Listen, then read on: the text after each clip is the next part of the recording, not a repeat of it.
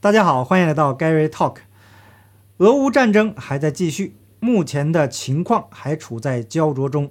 主流媒体一直在报道，俄罗斯已经溃不成军了，俄罗斯飞机被击落了，俄罗斯坦克被打成废铁了，还拍了很多小视频为证。这都要取胜了，加入北约不是从一个胜利走向另一个胜利吗？伟大勇敢的泽连斯基总统却说，乌克兰不是北约成员。我们理解这一点。多年来，我们一直听说大门是敞开的，但我们也听说我们不能加入，这是一个事实，必须承认。这个意思啊，已经很明确了。乌克兰铁定是不能加入北约了。那为什么要打击士气呢？不是说俄罗斯要战败了吗？怎么会无法加入北约呢？这其中的疑问呢，留给大家思考。孰是孰非呀？我们就不讨论了。那无论您是支持谁，都是您的自由。我个人依然坚持真相，继续支持乌克兰人民，不会站在任何政府或政权一边。那未来这场战争将对我们所有人造成非常直接的影响。那这期节目我们就来聊一聊跟我们每个人都息息相关的吃饭问题。最近呢，这个主频道被封七天，对，还赶上了这个学校的假期，所以这一天呢就没怎么做节目，请朋友们见谅。但是在 Telegram 频道和推特上。还是分享了大量的资讯，那建议大家尽量加入 Telegram 频道或者是我的拍春会员平台。就算您不订阅呀，也可以关注。这样的话呢，即使是被 YouTube 封杀，也不会错过 Gary 提供的资讯。那另外呢，我昨天去买了一个大冰柜，我想啊，不用我说，大家也都明白。那趁着目前一部分人还被主流媒体带动，还沉浸在支持乌克兰政府的亢奋中，我们这些不相信主流宣传、多渠道获取资讯的非主流人士。还是少打嘴炮，多储备一些粮食吧。因为俄罗斯真正的核弹不是核武器，而是他们停止了粮食和化肥的出口。问题有多严重呢？我还是查了大量的资料，咱们就详细的来说一说。能看到这期节目啊，您有福了。当然了，这也是盖瑞回馈给朋友们一直以来无私的支持的回报。记得去年我做过一期节目。从中国粮食进口数据上看，最近两年中共一直在加速的购买粮食。根据中共官方二零二一年五月份公布的人口统计数据显示，最近几年中国新增人口数量呈下降趋势，低生育率及出生人口大幅下降，意味着中国可能很快面临人口的大幅下降。然而，从二零二零年起，中国的粮食进口却出现了异常的激增。根据中共海关总署的数据显示。二零二零年，中国进口一点四亿吨粮食，同比增长了百分之二十点九七，打破了历史记录。中国的粮食进口商主要是国营企业。值得注意的是，中国去年从美国进口的粮食同比激增了百分之六十六点九，几乎占全部进口额的一半。那当时啊，非常的疑惑，那难道中共准备要侵略台湾了吗？也许啊，他有那个心，没那个胆儿。那从俄罗斯入侵乌克兰以后，问题似乎有答案了。那拜登上台以后啊，不断的鼓动乌克兰制造事端。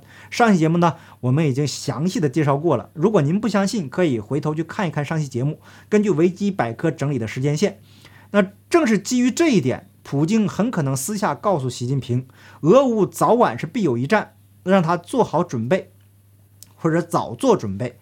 可是呢？现在中共还在装无辜，矢口否认支持俄罗斯。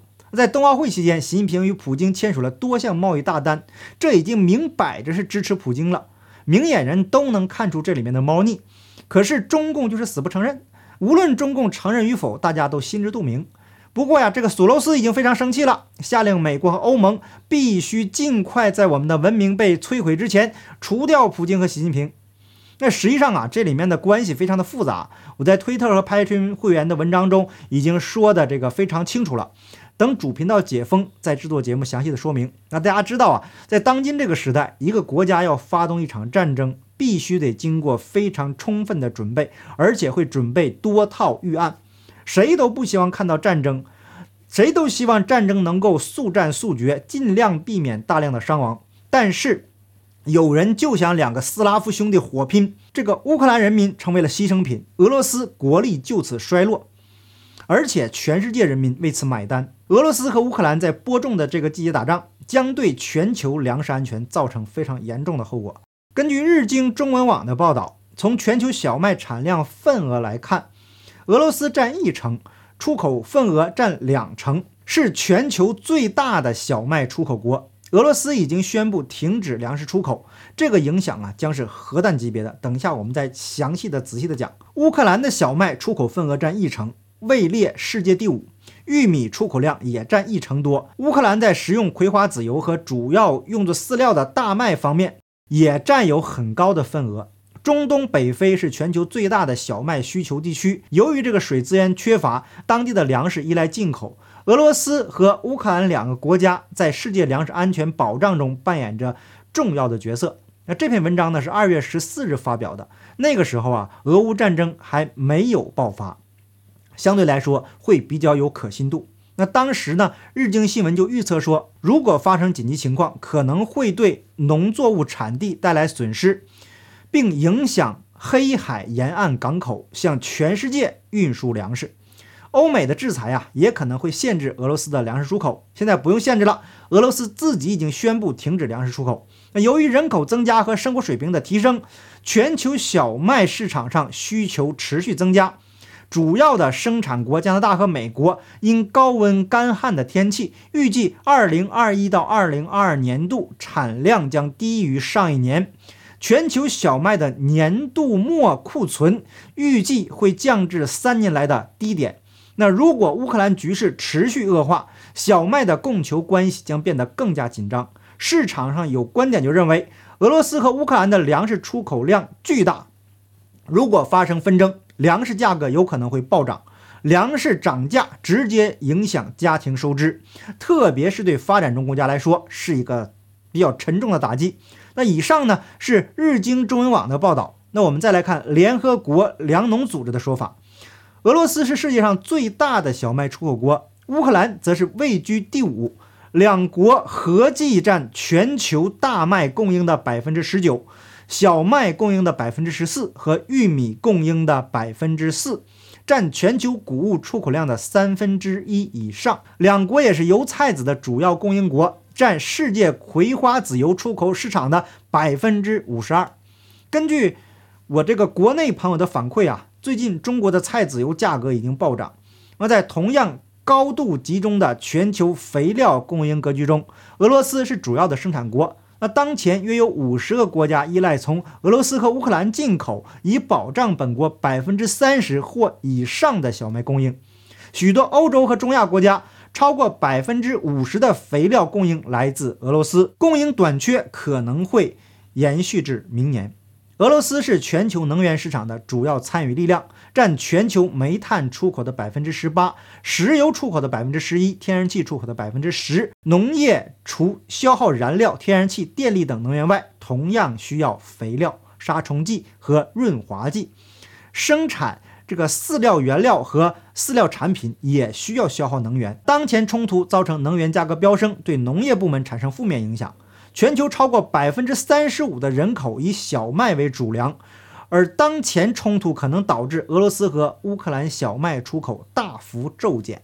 目前还不清楚其他出口国能否填补上这个缺口。那加拿大小麦库存水平已经处于低位，美国、阿根廷和其他国家政府预计将努力确保国内小麦的供应。出口因此可能也会受到限制，依赖小麦进口的国家可能会提高进口水平，从而进一步增加全球供应压力。埃及、土耳其、孟加拉和伊朗的小麦进口量位居全球前列，百分之六十以上的采购量来自俄罗斯和乌克兰，而且都有进口额还没有落实。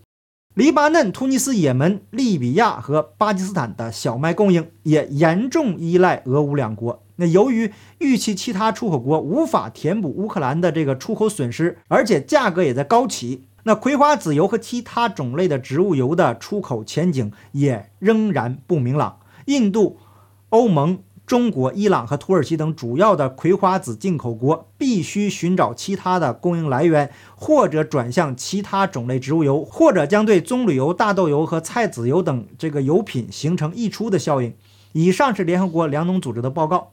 那只有单一的消息来源还不够，我们还需要了解当地人的观点。那有位朋友啊向我推荐了一位身在俄罗斯的 YouTuber，叫策马扬威。他说自己在俄罗斯生活了很多年，他在最新的一期节目中把俄罗斯的现状进行了详细的介绍，并且说真正的核弹不是核武器，而是粮食。今年秋天我们将面临的。是严重的粮食短缺问题。他说，俄罗斯农业部和贸易部已经宣布暂停了粮食出口以及化肥的生产和出口。那生产商已经开始维修机器了。那在看过他的分析之后，我又到网络上查了相关的消息。那根据俄罗斯媒体 Interfax 报道，俄罗斯农业部表示，农业部与贸工部准备了一份政令草案。该法令能暂时禁止俄罗斯从三月十五日到六月三十日出口谷物。俄罗斯的经济部门上周宣布暂停对周遭的前苏联国家出口粮食，以确保粮食的存量安全。英国国防部十四日指出，俄罗斯已经在黑海沿岸建立海上封锁，阻隔乌克兰国际海上贸易。那法新社报道，北非各地的粮食价格自俄军侵入乌克兰以前就开始攀升。近日，部分地区更出现恐慌性的抢购，消费者囤积面粉、粗麦粉等主食。乌克兰主要食品供应商 MHP 总裁里奇担心，战事不能在一两周内停止，将错过重要的春季播种，影响乌克兰乃至全球的谷物和植物油供应。联合国粮食及农业组织警告，今年乌克兰将有多达三成农作物无法种植或收割。俄国出口农作物的能力也碍于国际制裁变得不明朗。联合国世界粮食计划署署长比斯利日前就警告，这个情况将对全球贫困人口造能造成灾难性影响。那国际化肥价格也因战事被推高，其中的因素之一是俄罗斯化肥占全球总产量的百分之十三，是钾肥、磷酸盐和含氮肥料的主要生产国。依照本月早前俄罗斯贸工部要求，国内化肥生产商暂时停止出口。在应付国内需求后，只供应于俄罗斯友好的国家。破纪录的天然气价格进一步削弱了肥料生产商的产能。比如，跨国公司雅然国际把欧洲的氨和尿素产量削减至产能的百分之四十五。其总裁预计，此举将对全球粮食供应产生连锁反应。那这些反应累加在一起啊，大家就去自己思考吧。那资料呢，我就搜集了这么多，接下来怎么做呢？您就自己看着办。那好，希望战争呢早日结束。感谢您的点赞、订阅、留言、分享，我们下期节目见，拜拜。